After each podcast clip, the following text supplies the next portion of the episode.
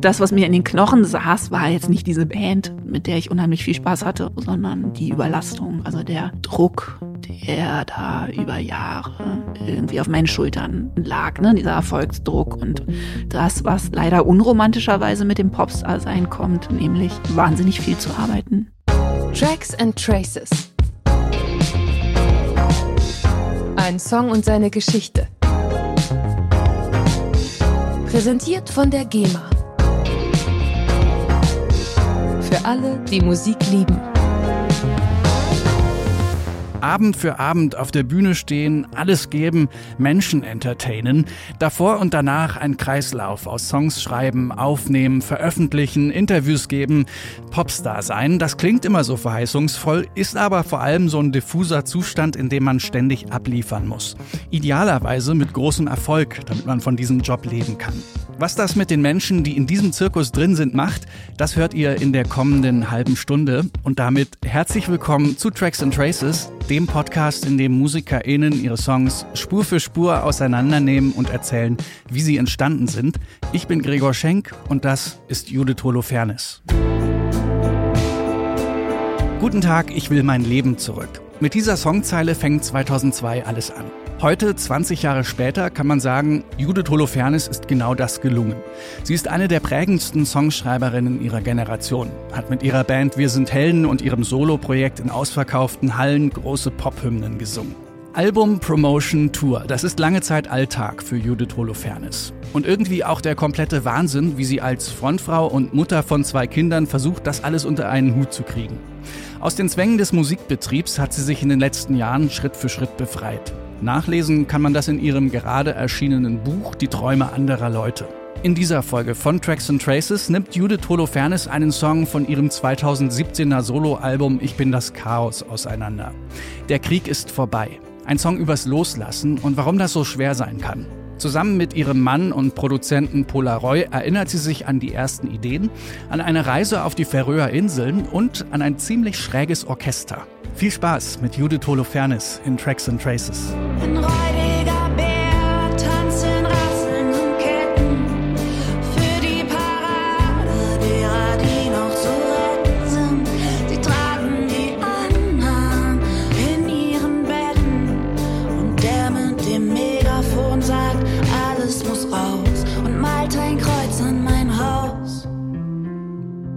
Bin Judith Holofernes und ich bin Songwriterin und Autorin.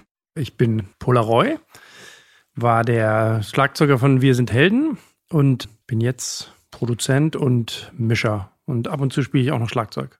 Also der Song ist auf jeden Fall in einer sehr entspannten Phase entstanden und einer sehr inspirierten. Also ich erinnere mich, dass ich dieses Riff auf dem Klavier irgendwie so vor mich hingefummelt habe und ich bin keine Pianistin und ich hatte gerade angefangen, überhaupt am Klavier zu schreiben und war total verliebt ins Schreiben am Klavier, weil ich das super finde, auf Instrumenten zu schreiben, die man eigentlich nicht beherrscht, so, ne, weil man halt auf andere Ideen kommt.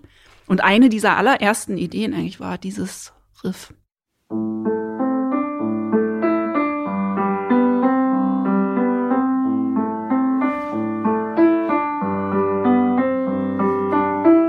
Es gibt so einen kleinen Schnipsel davon, wie ich mir dieses Riff ausgedacht habe. Also noch sehr suchend, so geklimper. Also ich glaube ehrlich gesagt, dass ich das einfach schnell gefilmt habe, um es nicht zu vergessen.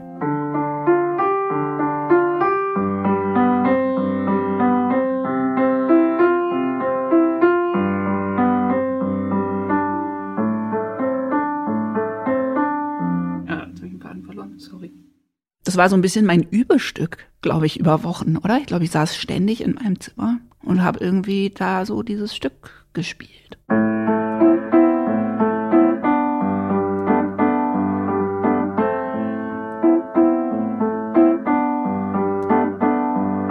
Ich glaube, das war 2016. Und es war so, glaube ich, das zur Ruhe kommen nach dem ersten Soloalbum. Also es war so eine Phase, wo einfach ersten neuen Songs fürs nächste Album so ihr Köpfchen recken. Und das ist immer eine Zeit, die irgendwie total Spaß macht.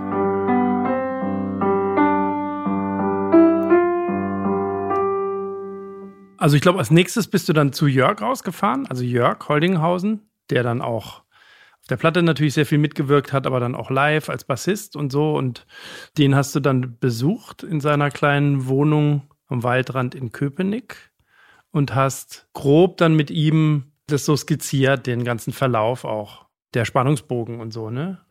Und ich weiß, dass wir da sehr viel auch immer wieder hin und her gebaut haben. Auf jeden Fall hattet ihr da eben so eine ungewöhnliche Form immer mit diesen Breakdowns dazwischen, die aber eigentlich auch ein bisschen was wie ein Chorus-Aspekt haben und dass es dann gar nicht so richtig einen Chorus gibt und am Schluss das so ausbricht.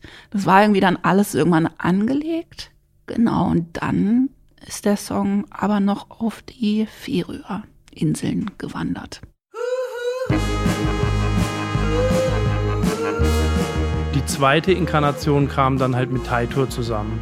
Taitur ist ein färöischer Songwriter, den ich schon ganz lange Zeit total mochte, slash verehrt habe. Und ich hatte ein Hobby über Jahre, dass ich meine Lieblingssongs ins Deutsche übersetze. Und da hatte ich einen von Taitur dabei. Catherine the Waitress If you only knew where my mind is.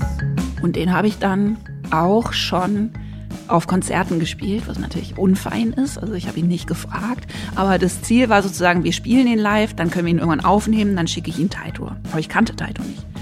Und dann hat sein Manager tatsächlich diese Übersetzung von Taitors Song Catherine the Waitress, bei mir Jonathan der Kellner, im Internet gefunden und hat geilerweise nicht geschimpft, sondern uns sozusagen verkuppelt.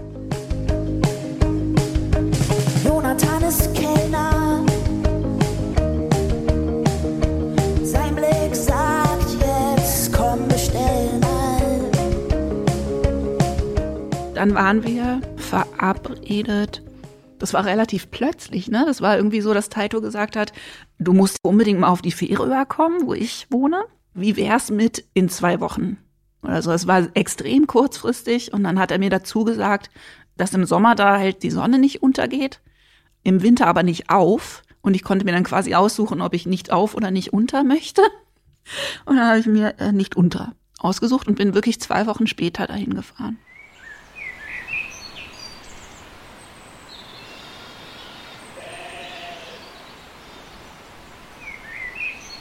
Also man muss sich diese Inseln einfach vorstellen wie so, eine Mischung aus Hobbingen und Mordor.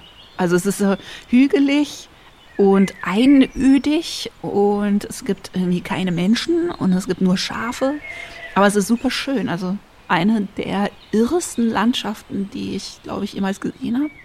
Und Taitor wohnt wie alle Leute dort in so einem kleinen malerischen Holzhaus.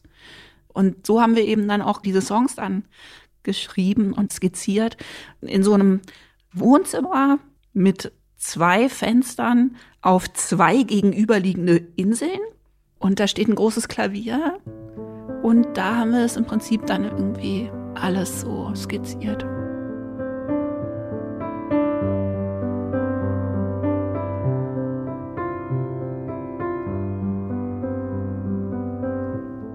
Taito spielt wahnsinnig gut Klavier. Und ich habe gerade erst Klavierspielen irgendwie gelernt und ich war froh, wenn ich den Song einmal durchspielen konnte. Also ich kann am Klavier schreiben, aber ich habe schon überhaupt nicht die Kraft in den Handgelenken und überhaupt, also, oder die Technik. Das heißt, irgendwie die Vorstellung, das jetzt mehrmals durchzuspielen, so dass es irgendwie verwendet werden kann, hat mich geschreckt und dann habe ich mich geweigert und dann hat es Taito gespielt. Gott sei Dank.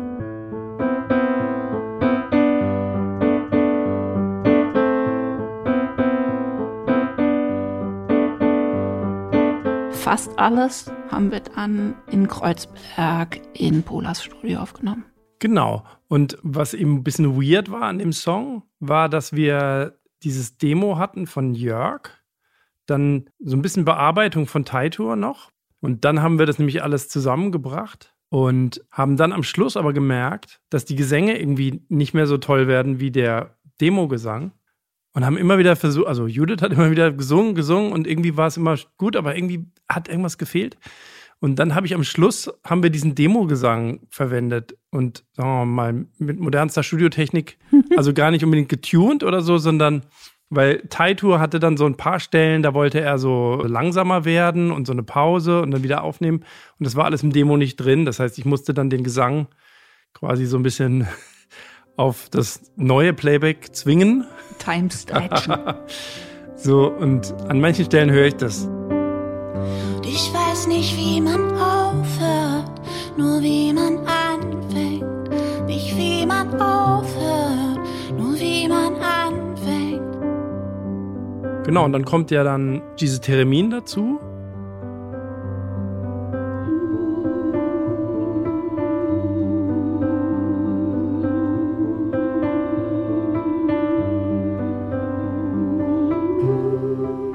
Und das war eine Technik, das haben wir relativ viel gemacht auf dem Album, dass man eben so verschiedene Sounds layert. Wir haben versucht, ein echtes Theremin. Und Jörg hat sogar eins ausgeliehen, hat versucht, das zu spielen, hat er irgendwann kapituliert und gemeint, das kriegt er nicht hin. Jörg ist so ein Multi-Instrumentalist. Und dann dachten wir, komm, Jörg, das lernst du auch noch. Und das hat er aber nicht hingekriegt.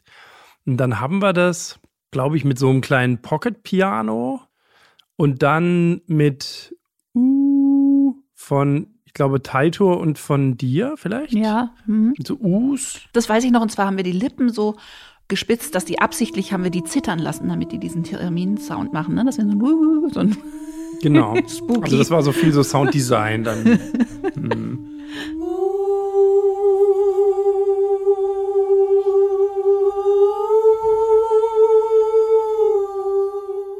Es gab zu dem ganzen Album so eine Art Grundidee, da haben wir uns sozusagen ein imaginäres Orchester ausgedacht und das haben wir Imaginary Doomsday Orchestra genannt. Und unsere Vorstellung davon war, und das haben wir dann auch umgesetzt, dass das eben so zur Hälfte aus echten Orchesterinstrumenten besteht und wollten aber von Anfang an das so machen, dass immer was dazukommt, was sozusagen den Sound so bastardisiert, dass es halt immer so ein bisschen klingt wie irgendwie doch kein echtes also so, ne, irgendwas zwischen Orchester und so neben einem Orchester und dass es dadurch so eine Weirdness irgendwie bekommt. Die Bläser sind echt und die Bläser sind dann zum Großteil von Martin Wenk gespielt. Von Calexico. Und dann hat noch Tanja Posaune gespielt, glaube ich. Mhm. Und an meinem Herzen ganz nah war die Klarinette, die wiederum auch Jörg gespielt hat. Und der hat dann auch so, so extra so falsche Töne gespielt am Schluss.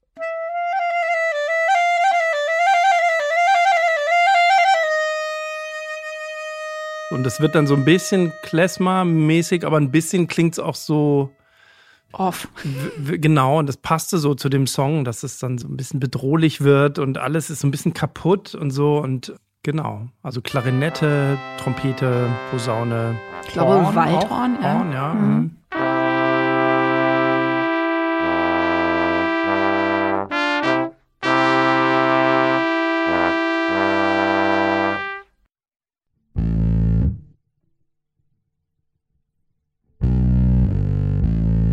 Ich weiß noch, dass ich mich über diesen Bass so gefreut habe. Das ist für mich einfach so ein Moment, da geht mir echt die Faust hoch, immer noch. Also auch live, wenn wir den dann live gespielt haben, das ist so ein toller Moment, weil der dann so klein anfängt und dann dieser massive Bass da einsetzt. Aber ich habe auch ein Ding generell mit späten Bass einsetzen. Also ich liebe das auch bei anderer Leute Songs.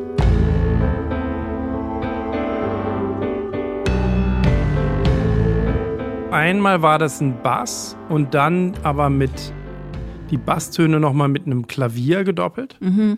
Also dass die so hämmern, genau. Genau, dass die so hämmern, genau.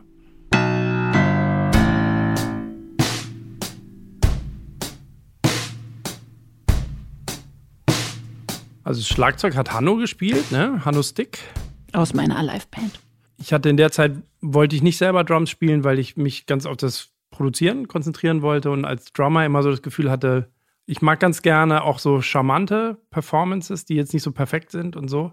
Und bei anderen Musikern kann ich das sehr wertschätzen auch und kann sehen, okay, das war jetzt vielleicht nicht perfekt, aber total charmant, das nehmen wir jetzt so.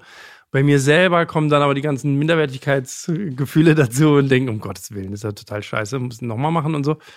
Mm, Und deswegen bin ich da, kommt immer so eine, quasi so eine Farbe rein, die mich manchmal so ein bisschen irritiert, wenn ich selber spiele.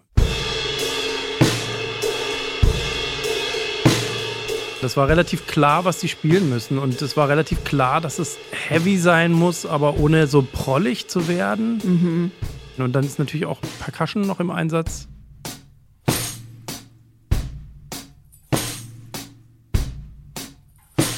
Kleines Detail, was mir noch aufgefallen ist, auf was ich auch ein bisschen stolz war, war nämlich, als der Bär mit seinen Ketten rasselt.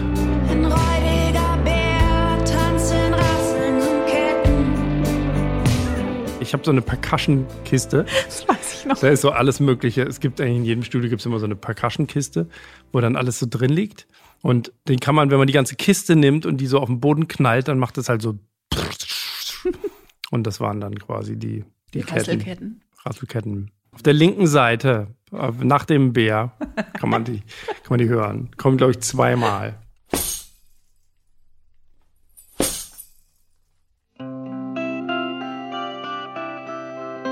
Ja, es gibt mehrere Gitarren. Es gibt vor allem diese Mando-Tar.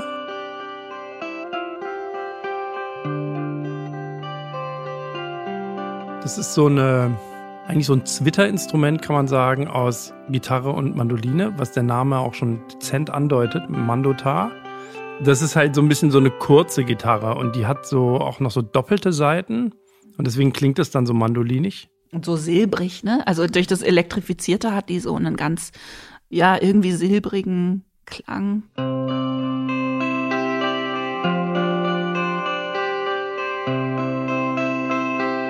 Am Schluss kamen natürlich auch so Brettgitarren.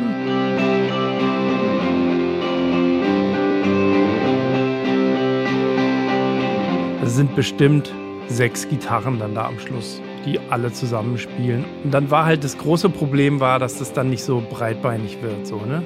Weil wenn man dann so Da so das wird dann halt schnell so ein bisschen so Metal oder so Korn.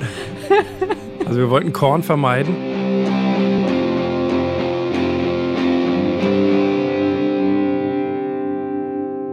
Die Hauptsache, finde ich, in dem Schlussteil ist bei Bina, die dann da singt auch, ne? Lass die Waffe fallen, nimm meine Hand, meine Hand, lass die Waffe fallen. zu meinen dann etwas helleren Gesängen, ne, kann Balbina halt so total irgendwie massive, wuchtige, tiefe Backings singen. Er sagt, komm, lass die Waffen fallen. Nimm meine Hand, Taito hat dann immer irgendwelche Freunde von sich angerufen, die uns mal eben sozusagen ein Viertel dieses Albums klar gemacht haben. Dann hat er aber auch irgendwann relativ gegen Ende der Produktion plötzlich gesagt, ich habe gerade gehört, dass mein Freund Rain Overhand in der Stadt ist und das ist ein total krasser Keyboarder, den laden wir irgendwie einen Abend ein, dann ist das Album fertig, so ungefähr. Und Rain ist eigentlich Produzent und hat tatsächlich sogar, was hat er, äh, Vanessa Paradis unter anderem produziert und ist Holländer, hat ein wahnsinnig schönes Studio in der Nähe von Amsterdam. Mhm, In der In Kirche in auf der dem alten Friedhof. Kirche. Ja. Sehr interessanter Typ. Und dann ist er eingeflattert ins Studio und tatsächlich saß ich dann einen Nachmittag und bis in die Nacht mit Rain in der Regie. Und wir haben Keyboards aufgenommen für alle Songs.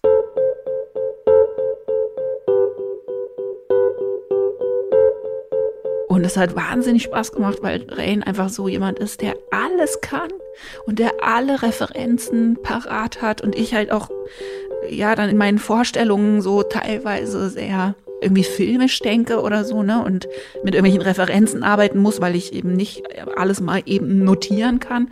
Und der hat wirklich immer genau das gespielt, was irgendwie dahin gehört hat.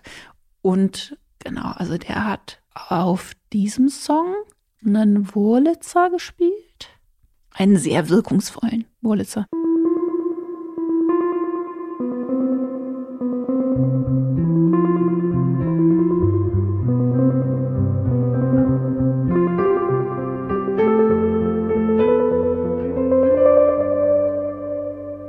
Ich glaube, was jetzt sozusagen das Arrangement im Ablauf angeht, war uns das wichtig, das halt so cinematisch zu machen, dass es wirklich einfach zum Inhalt passt. Ne? Also dass es zum Beispiel am Anfang eben so sparsam ist und dann kommt dieses Orchester so rein. Und das ist ja aber eigentlich die Prozession, die da besungen wird. Ne? Also da ist ja so eine Prozession, die offensichtlich durch irgendwie so einen zerstörten Ort geht. Ein Einkaufszentrum in jedem Krater sagt in leuchtenden Neonlettern, schau alles blüht, auch wenn die Asche noch glüht. Hm, genau, ich wollte äh, so eine Situation schaffen, in der man merkt, dass Leute irgendwie weitermachen nach einer Katastrophe oder nach einem Krieg, aber im Prinzip irgendwie so tun, als wäre nichts gewesen oder ja, schau, vor dem Haus wird wieder gefegt, bevor der Staub sich noch legt. So, ne, dass alle so weitermachen und offensichtlich die Person, die das da erzählt, da irgendwie nicht hinterherkommt. Und nur wie für die, die an den Wänden verblassen, sagen sie, schaut vor dem Haus, wird wieder gefegt, bevor der Staub sich noch legt. Tatsächlich hatte der Song zwischendurch für mich mal den Arbeitstitel PTSD. Das war mir dann zu explizit am Ende als Songtitel, aber das wollte ich irgendwie beschreiben. So, ne, dieses, also nicht nur die Erzählerin hat offensichtlich eine Form von PTSD, sondern alle anderen wahrscheinlich auch, aber die lösen das halt anders. Die äh, pflanzen halt Geranien vor vernagelte Scheiben und so, ne, und machen halt irgendwie, was die Leute ja auch machen in solchen Situationen, nämlich quasi alles wieder begrünen und bebauen aber die Erzählerin zumindest hat das Gefühl, dass es das alles ein bisschen schnell geht. Sie setzen Geranien vor vernagelte Scheiben. Das mit den Fenstern wird wohl erstmal so bleiben. Der Twist am Ende ist, dass im Prinzip die Erzählfigur, also ich im weitesten Sinne, vielleicht das größte Problem in dem Setting ist. Ne? Also, dass man am Anfang nicht weiß, aus welcher Perspektive das erzählt ist und sich ganz am Schluss erst dem aufmerksamen Hörer vielleicht erschließt, dass diese Person eventuell mit einer Waffe verschanzt in der Mitte eines zerstörten Ortes in einem Haus sitzt und nicht rauskommt. So, äh, Spoiler. Der Krieg ist vorbei. Zwei, drei, vier. Was machst du noch? Hier.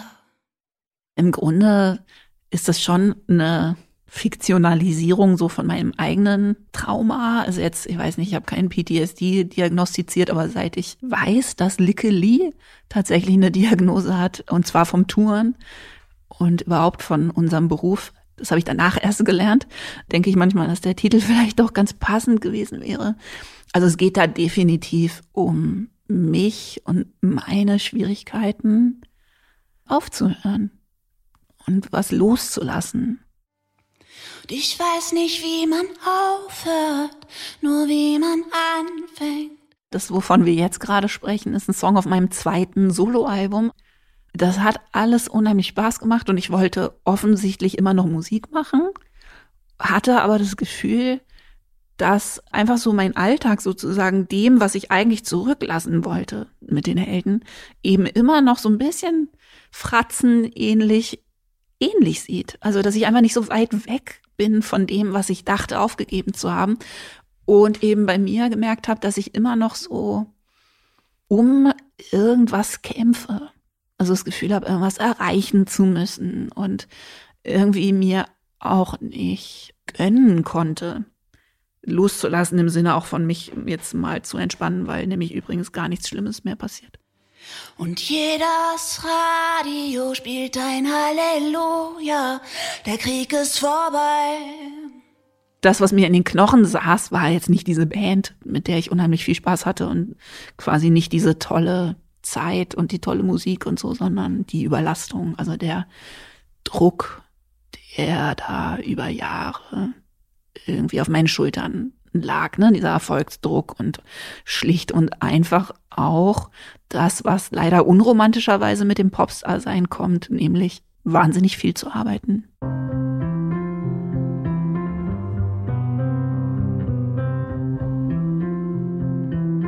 Und in diesem furiosen Outro kommt das dann fast wie so eine Beschwörung. Also es war mir auch wichtig, dass es eben immer wieder wiederholt wird, weil das ja offensichtlich bisher nicht geklappt hat mit dem Waffe fallen lassen. Er sagt, komm, lass die Waffen fallen.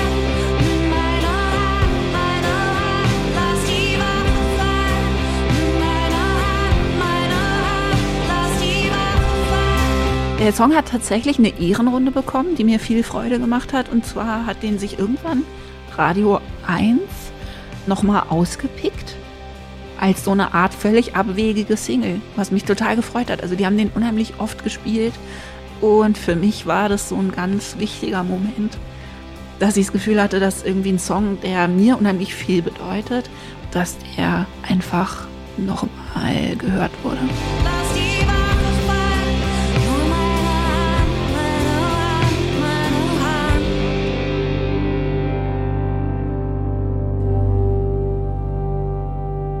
So ein schöner Song.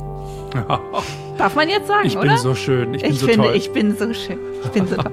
Nee, ich finde den tatsächlich immer noch sehr schön. Jedes Radio spielt ein Halleluja. Der Krieg ist vorbei. Zwei, drei, vier. Was machst du noch hier? Und hier ist der Song in seiner Gänze. Der Krieg ist vorbei von Judith Holofernes. Sie setzen Geranien vor vernagelte Scheiben. Das mit den Fenstern wird wohl erstmal so bleiben. Man muss ja nicht sehen, was die anderen so treiben. Ein paar von den Leuten, die hier wohnen seit Jahren, sind nicht so, wie sie mal waren. Trinken Tee aus zerbrochenen Tassen. Man muss manchmal einfach laufen lassen. Und nur wie für die, die an den Wänden verblassen, sagen sie, schaut vor dem Haus, wird wieder gefegt, bevor der Staub sich noch legt.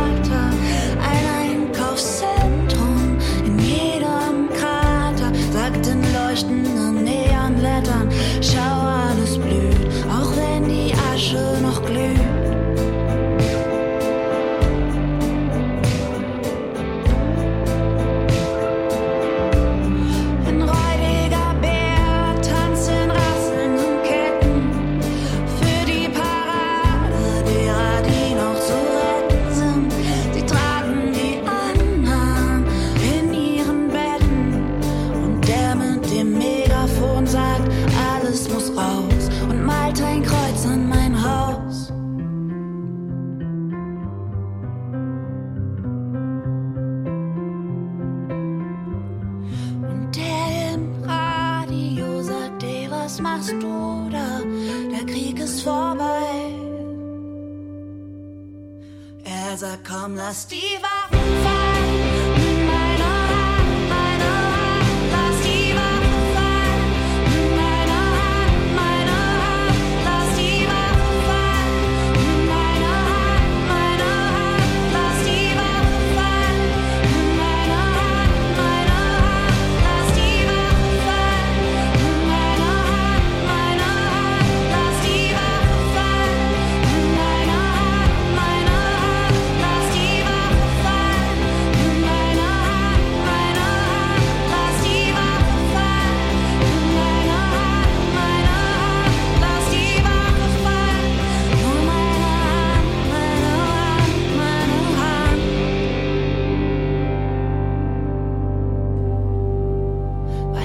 wie man auf